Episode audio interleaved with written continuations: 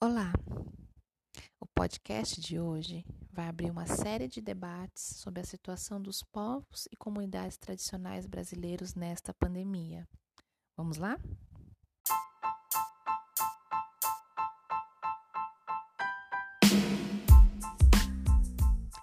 Este é o nosso espaço, um podcast para pensar a geografia a partir de sua casa.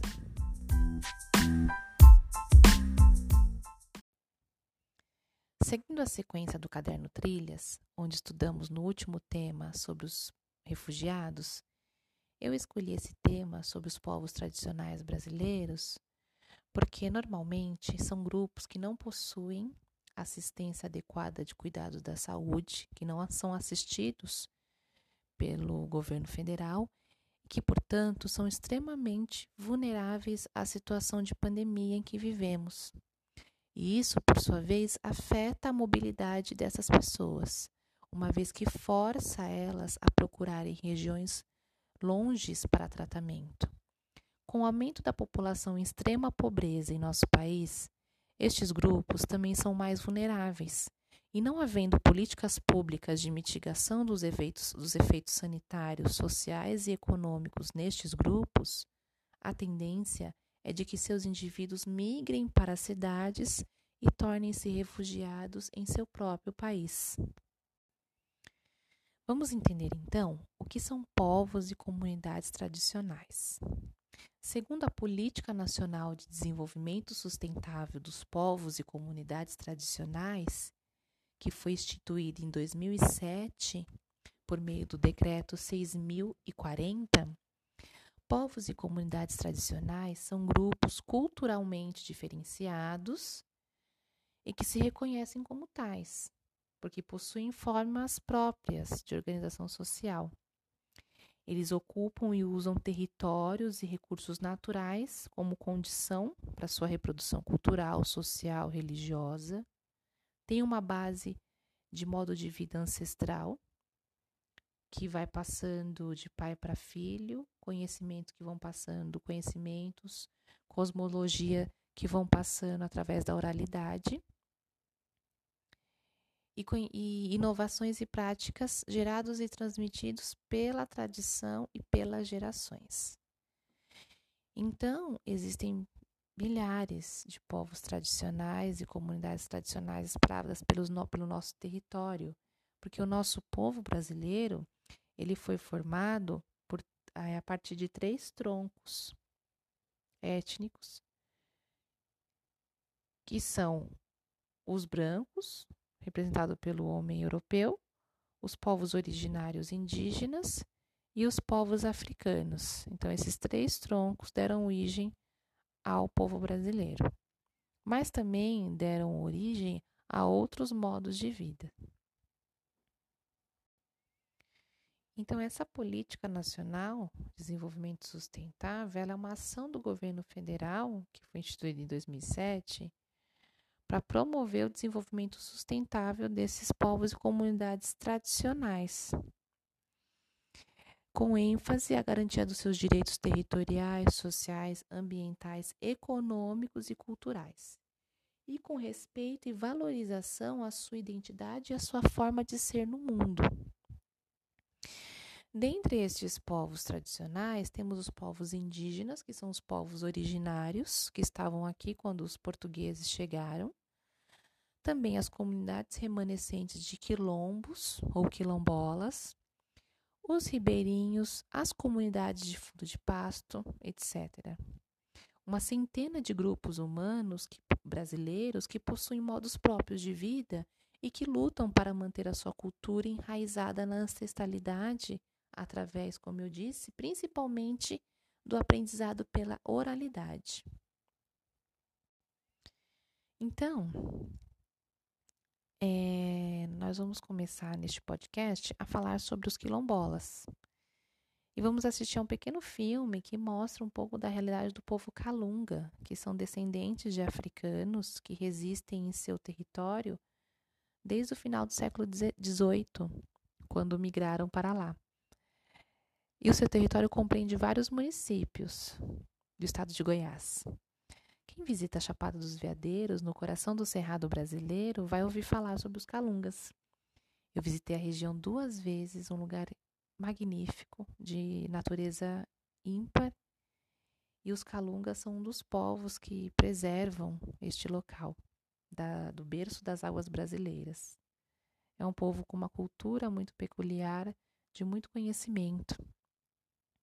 Então, um povo que se mantém resistente ao seu modo de vida, que luta para manter o seu modo de vida vivo, é agente essencial de preservação da natureza e dos recursos naturais.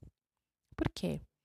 Porque eles vivem do que a terra produz e do que os seus braços é capaz de realizar. Eles não seguem a lógica de consumo e acumulação que o sistema capitalista imprime nas populações que vivem nas cidades, como nós, por exemplo. Eles não têm essa lógica de ter muitas roupas, muitos carros, muitas casas, comer muito, gastar muita energia, ter computador, televisão, celular, tablet, essas coisas de nós, povos da cidade. E os Calunga, particularmente, viviam um paraíso, porque estão, como eu falei, no berço das águas dos rios brasileiros. Geralmente, os povos descendentes de africanos que permaneceram fixos ao território logo após o fim da escravidão formaram na época quilombos. E o que são quilombos? Então, segundo a Coordenação Nacional de Articulação das Comunidades Negras Rurais Quilombolas, a palavra quilombo é originária do idioma africano quimbunco, que significa sociedade formada por jovens guerreiros que pertenciam a grupos étnicos desenraizados de suas comunidades. E a nossa Constituição Federativa do Brasil, de 1988, prevê a existência e a obrigação do Estado perante estas comunidades, ao dizer no artigo 68 que aos remanescentes das comunidades de quilombos que estejam ocupando suas terras é reconhecida a propriedade definitiva, devendo o Estado emitir-lhes títulos respectivos. Então, dentre outras garantias de direitos e deveres do Estado e do cidadão, a Constituição já de 88, um documento dos mais sofisticados do mundo, prevê é, a proteção e a garantia dos direitos desses povos. Nesse sentido, todo governo que passa é função do Estado brasileiro, das suas instituições, garantir a reprodução da vida digna dessas, dessas pessoas. O território remanescente de comunidade quilombola, o que, que é uma conquista, né? Então, o território ele se torna território quando ele possui poder quando um grupo consegue ter poder sobre aquela parcela. E no Brasil, na sociedade ocidental moderna, para isso é preciso ter uma documentação. Então, para que, para que um, uma porção de terra se torne um território pertencente a determinado grupo, é preciso, é preciso passar por um processo jurídico para chancelar isso. Só que isso só é conseguido é, dos povos tradicionais e comunidades tradicionais a partir de muita luta. Então, os quilombos são conquistas da comunidade afrodescendente do Brasil, né? E essa resistência, essa luta é fruto porque eles são descendentes de povos heróicos, guerreiros da África, que justamente organizaram esses territórios de autogestão é, extremamente sofisticados para a época, que, que possuíam um conhecimento além do modelo português de vida de se organizar e se organizar respeitando uns aos outros. Então, além de ser um modo de resistência ao modelo escravagista e opressor instalado no Brasil colônia, esses territórios remanescentes é justamente um dos, uma das ações de reconhecimento dessa injustiça histórica feita com mais de 3 milhões de pessoas vindas da África. Como está a situação desses compatriotas nessa situação de pandemia? É, segundo o CONAC, que é a Coordenação Nacional de Articulação das Comunidades Negras, devido à falência estrutural de sucessivos governos né, e dinâmica de racismo institucional, os quilombos, os quilombos né, espalhados pelo Brasil não possuem, como a gente comentou, um sistema de saúde estruturado. Pelo contrário, né, a maior parte dos, dos quilombos relatam situação de abandono. Para eles poderem alcançar uma unidade de saúde, eles precisam andar muitos quilômetros. E para que essa unidade de saúde tenha os equipamentos adequados, mais quilômetros. Eles vão encontrar apenas nas capitais e nos centros e nas grandes cidades alguma ajuda. A gente não pode esquecer que são povos que estão enraizados no sertão brasileiro, no interior do Brasil, no meio rural. Né? Então, eles se encontram numa situação muito fragilizada, porque apesar da Constituição de 88 garantir o direito e a, e a obrigação do Estado de proteger, garantir vida digna a estes grupos, pouquíssimo tem sido feito desde então de ações efetivas. As condições de acesso à água em muitos territórios é motivo de preocupação, então acesso à água. Essas populações fazem parte daquela parcela, aquela metade da população brasileira que não tem saneamento básico nem acesso à água. Vocês imaginem a vida dessas pessoas, a vida diária, numa situação de pandemia, quando a gente lava as mãos milhares de vezes por dia sem acesso à água. Então, é, essa situação tende a se agravar, porque tem as, as consequências sociais e econômicas dessa crise na vida das famílias quilombolas. Nesse sentido, a gente vai observar que a Coordenação Nacional de Articulação, junto com o Instituto Socioambiental, o ISA, eles organizaram um, um observatório virtual em que vão contabilizando e monitorando os casos confirmados de contaminação e de óbitos. Uma vez que não temos mais confiança, as instituições não possuem mais confiança nos dados divulgados pelo Ministério da Saúde, o Ministério da Saúde não monitora mais afinco os casos no Brasil. Então, as lideranças quilombolas espalhadas pelo território brasileiro têm se articulado e informado de forma bem precária este observatório para conseguir fazer minimamente um monitoramento. Então, infelizmente, está havendo a morte de pelo menos um quilombola por dia. Mas outras pessoas estão morrendo, sim. Milhares de pessoas estão morrendo. Já são mais de 60 mil óbitos no Brasil. É muita gente de muitos lugares. Mas por que nós estamos falando dos quilombolas e vamos falar de outros povos tradicionais? Porque esses povos, eles guardam, digamos assim, o segredo, entre aspas, de formas de vida que, se fossem reproduzidas pela totalidade da população mundial, talvez nós não estivéssemos vivendo este quadro de pandemia.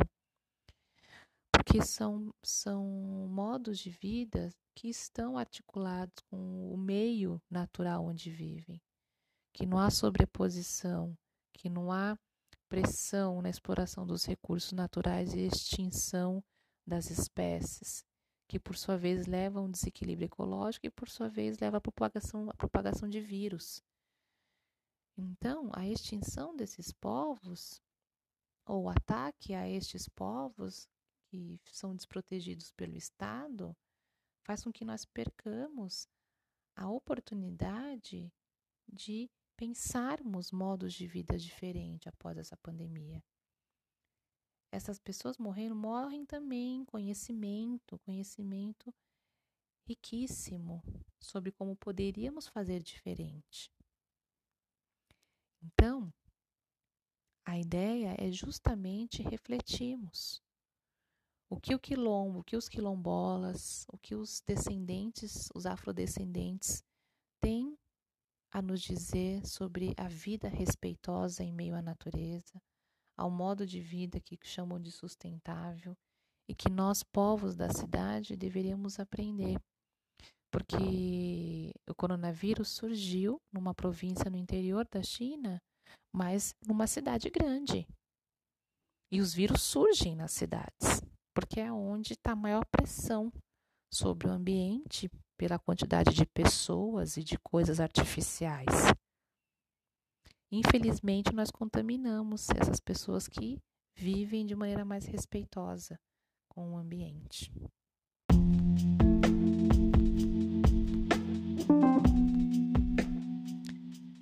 Então, é, este podcast, breve, rápido, mas com um assunto muito importante para levarmos em consideração em nossas reflexões sobre o contexto de pandemia Brasil não se resume ao nosso estado de São Paulo, nem este modo de vida urbano. Existem muitas realidades, existem muitas outras formas de ser no mundo, neste nosso país. E essas pessoas que são nossos compatriotas estão abandonados pelo Estado. O Estado que, pela Constituição, não está garantindo o direito à vida digna e à proteção destes grupos que preservam a verdadeira riqueza brasileira, que é o modo de vida vivido em respeito. Espero que vocês tenham gostado do podcast. Agora vamos fazer um trabalho de pesquisa e responder ao questionário. Até mais!